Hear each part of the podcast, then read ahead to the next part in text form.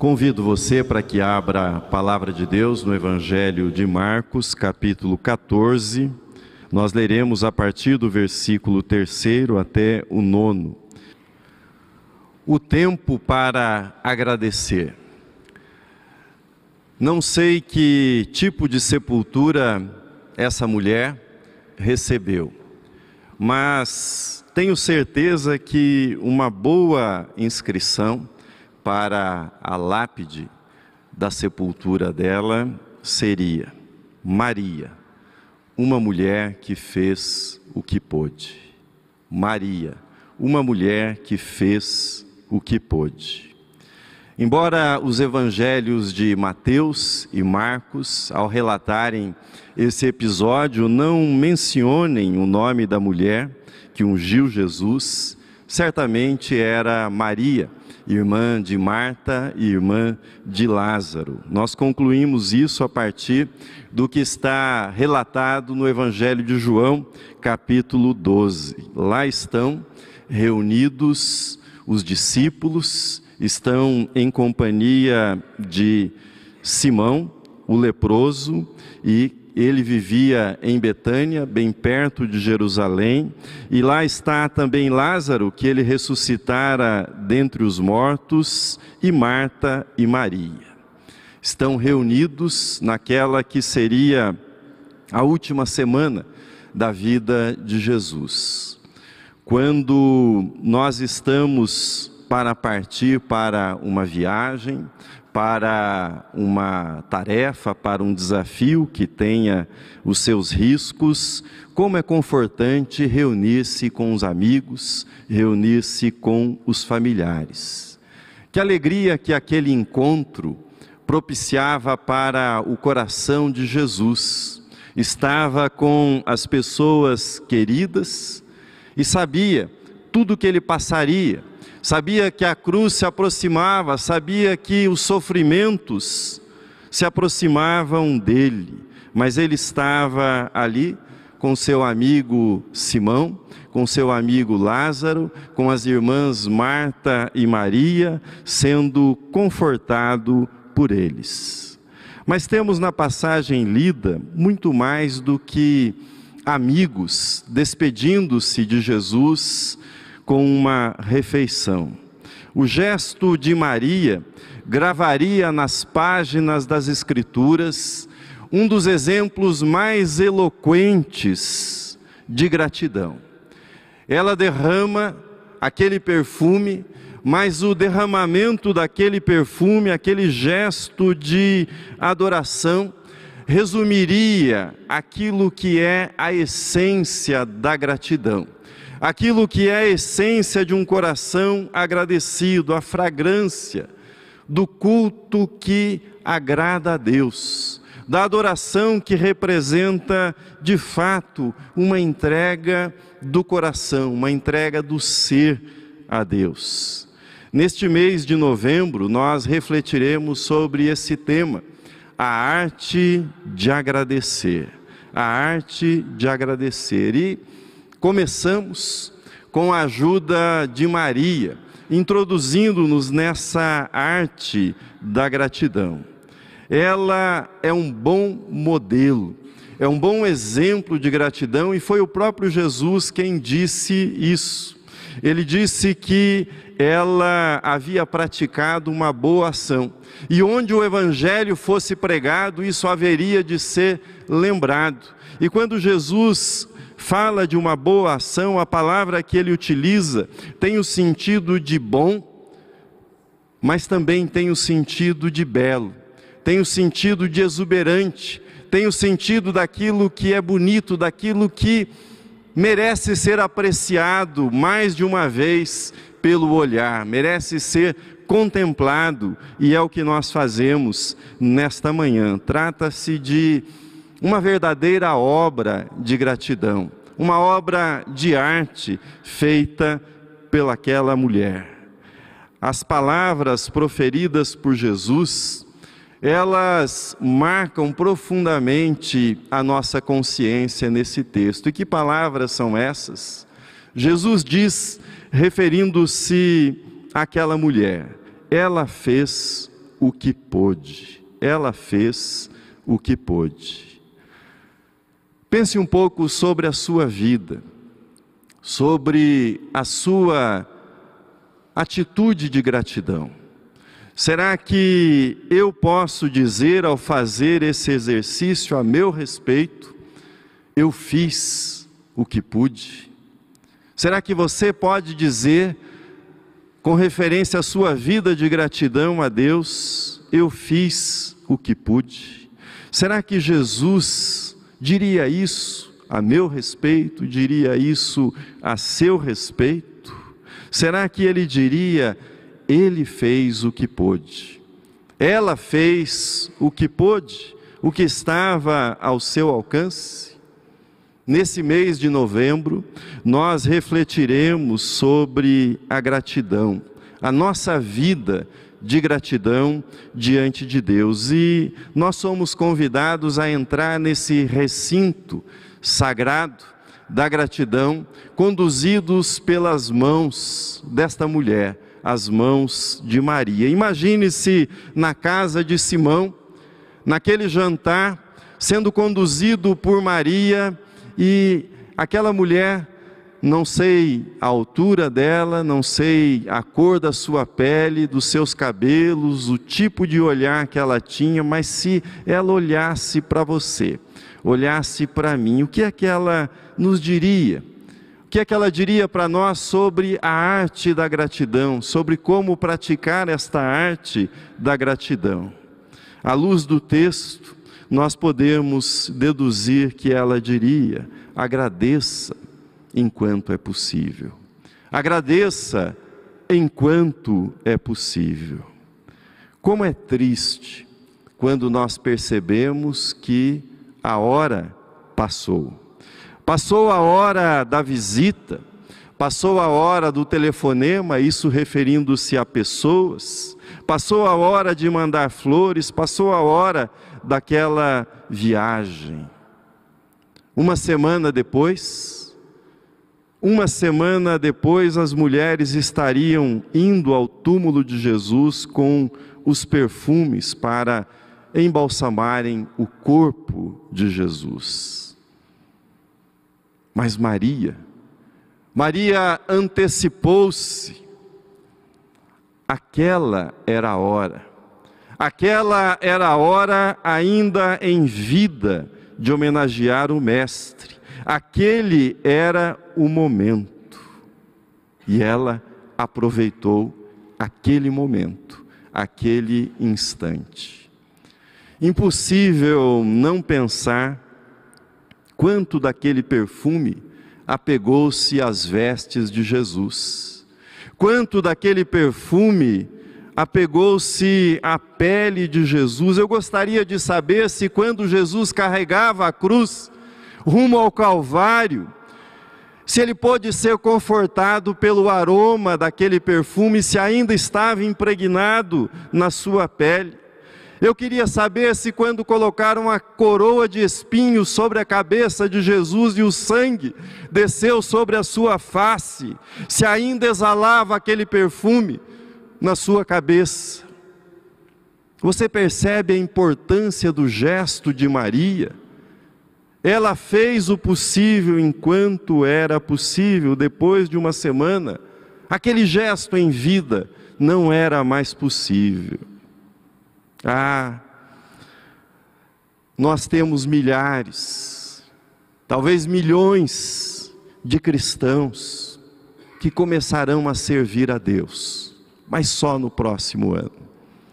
Nós temos milhares de pessoas que assumirão um compromisso de estar nos cultos, mas no próximo ano. Nós temos uma multidão de pessoas que começarão a contribuir mais somente no futuro. Maria proclama: amanhã amanhã. Amanhã pode ser tarde, o vaso, o vaso tem de ser quebrado hoje, o perfume tem de ser derramado agora, A gratidão precisa aparecer e precisa ganhar vida na nossa vida em cada instante. Deus quer sentir o perfume da gratidão hoje, nesse momento na nossa vida. Aquela mulher nos tomaria pelas mãos na casa de Simão, e olhando nos meus olhos e olhando nos seus olhos, ela diria para mim e para você: agradeça com o melhor que você puder. Agradeça com o melhor que você puder. Essa é a segunda lição que ela nos dá. O perfume com nardo era preciosíssimo. Era uma planta que vinha da Índia e que era dela extraído a, extraída a essência que faria com que aquele perfume fosse elaborado. Calcula-se que era cerca de um ano de trabalho de um trabalhador médio para que pudesse adquirir algo tão precioso, tão valioso. E era tão valioso que o costume era num jantar pingar algumas gotinhas sobre o convidado. Umas gotinhas. Né? Já era um gesto de hospitalidade, de consideração, de carinho, de respeito com o convidado. Agora imagine quebrar e derramar o vaso todo sobre a cabeça do convidado. Que gesto ousado, que extravagância de gratidão. Os discípulos, quando viram o gesto da mulher, e é curioso porque no versículo seguinte, imediatamente é dito que eles murmuraram. Murmuraram dizendo que aquele valor poderia ser dedicado aos pobres poderia ser utilizado de outra forma. Maria quebrou o vaso e derramou o perfume sobre a cabeça de Jesus. A casa ficou cheia do perfume. Jesus deve ter sorrido de alegria por ver o amor e o cuidado, a generosidade dela para com ele. Se ali tivesse um coral e um maestro, era hora de cantar o hino mais bonito de louvor. Tal era o gesto dela. Se tivesse um órgão de tubos, o Márcio poderia escolher as notas mais bonitas e elevadas para envolver todos naquele gesto de adoração. Que bela oportunidade para que todos fossem contagiados por aquele gesto de gratidão. Mas o que fizeram os discípulos? Murmuraram contra ela murmuraram contra ela. Isso não parece surreal para você? Jesus está ali sendo recebido num jantar homenageado a um gesto de gratidão Maria ofertou do perfume que ela comprara, ofertou à vista de todos, não, em, não de modo privado, todos foram beneficiados por aquele gesto, pelo perfume que envolvia a casa, mas ao invés de louvar a Deus, eles preferem murmurar contra a mulher e contra o seu gesto.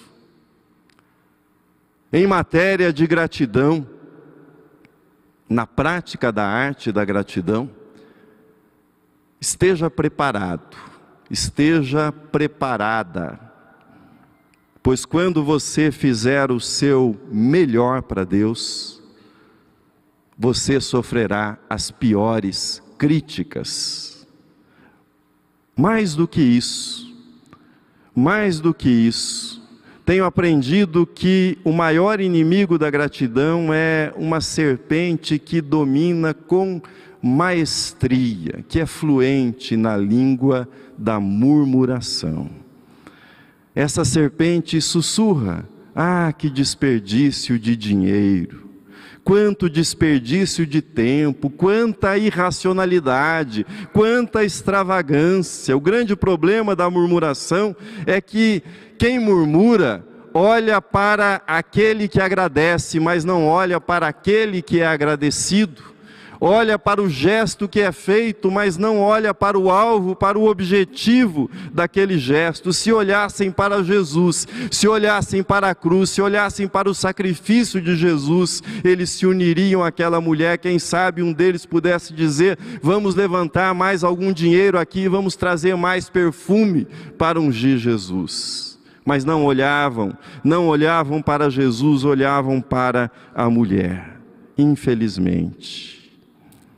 Murmuramos quando nós centralizamos a nossa atenção naquilo que os outros fazem. Nós agradecemos verdadeiramente quando nós centralizamos os nossos olhos e o nosso coração em Deus, em Cristo, aquele que é o alvo da nossa adoração. Mas a serpente, essa arque inimiga da adoração, ela é poliglota. Ela não fala só o idioma da murmuração, ela é especialista em outro idioma, o idioma da sugestão, o idioma do palpite. Ela domina também esse idioma. Por que não se vendeu esse perfume e não se deu dinheiro para os pobres? Quem agradece a Deus, quem adora, quem pratica a arte da adoração, dá o seu melhor, dá o que tem, dá de si para Deus. Mas quem quem murmura, dá uma ideia melhor, dá uma sugestão melhor, dá um palpite melhor sobre como agradecer. Quem adora oferece o melhor de si, quem murmura diz que aquilo que os outros ofereceram não é o bom, não é bom o suficiente, mas nada oferece de si mesmo. Na vida, cada um de nós tem de decidir se nós escreveremos volumes, volumes e mais volumes, de sugestões, de ideias, de palpites sobre como os outros deveriam adorar melhor, ou se tomaremos do que é nosso, do nosso vaso, do nosso perfume e quebraremos para oferecê-lo a Deus, para glorificar a Deus. Terceiro, Maria nos tomaria pelas mãos e diria, olhando nos nossos olhos: agradeça, agradeça porque Ele fez tudo por você.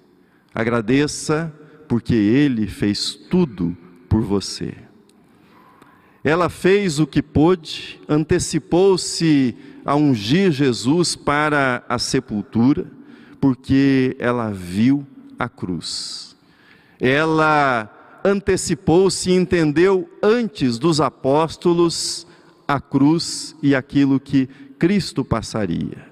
É como se Maria soubesse que alguns dias depois, aquelas mãos que tocaram Simão, o leproso, estariam pregadas. É como se Maria tivesse discernido com toda clareza que aqueles pés, diante dos quais ela se curvava, estariam pregados na cruz, atravessados por ela. Os lábios que venceram a morte, dizendo para Lázaro: sai. Aqueles lábios que acalmaram tempestades, aqueles lábios que disseram palavras de amor, de acolhimento, na cruz diriam: Deus meu, Deus meu, por que me desamparaste? E por que Jesus subiria ao Gólgota? Porque ele seria pregado na cruz por amor a ela, Maria. Ela entendeu isso, ela entendeu esta verdade. E aqui está a essência da gratidão sem um encontro pessoal com Jesus, sem que entendamos aquilo que Cristo fez na cruz por nós, não há e não haverá jamais verdadeira gratidão na nossa vida. Poderá haver obrigação, poderá haver medo, poderá haver barganha, mas não haverá verdadeira gratidão na nossa vida. sem que tenhamos entendido que se fazemos algo para Cristo é porque Ele fez tudo por nós, não haverá nunca verdadeira gratidão. Ela fez tudo o que pôde, e eu, e você. Ela fez tudo o que pôde enquanto era possível fazer algo, e eu. Ela fez tudo o que pôde com o melhor que pôde. E ela fez tudo o que pôde, porque ela sabia que Jesus fez tudo por ela, entregando a própria vida. Amém.